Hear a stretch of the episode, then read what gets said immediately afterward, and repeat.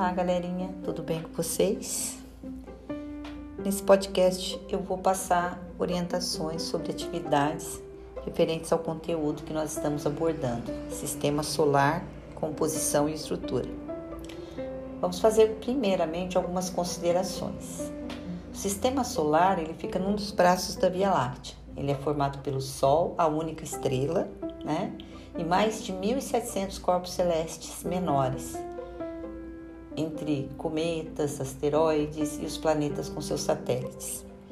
Pela ordem de distância do Sol, os planetas são Mercúrio, Vênus, Terra, Marte, Júpiter, Saturno, Urano e Netuno. Plutão, que era considerado um planeta, foi rebaixado na sua classificação astronômica. Os quatro primeiros, planetas em ordem de afastamento do Sol são rochosos, então são eles Mercúrio, Vênus, Terra e Marte. Né? É, os demais planetas né, são os gigantes gasosos, são planetas de atmosfera densa e, super, e sem superfície rochosa. São eles Júpiter, Saturno, Urano e Netuno. Uma galáxia é um grupo de estrelas, poeiras e gás presos juntos pela gravidade que se manifesta de diferentes formas e tamanhos.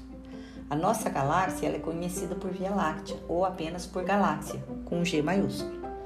O nome galáxia vem do grego gala, leite, significa leite, que foi dado devido ao rastro de luz possível de se ver em noites escuras e que os gregos antigos chamavam de caminho de leite. Até o início do século XX, acreditava-se que a galáxia era todo o universo. Porém, é, após a descoberta de outras galáxias, né, o nome galáxia, com G minúsculo, passou a ser utilizado para denominar qualquer galáxia. Bem, as orientações para vocês são as seguintes, né? Nós tivemos uma aula online onde a gente fez uma sondagem inicial, tá? E aí vocês irão fazer a atividade 2 da página 140 sobre os corpos celestes do sistema solar. Então, eu criei um painel virtual, tá? Colaborativo.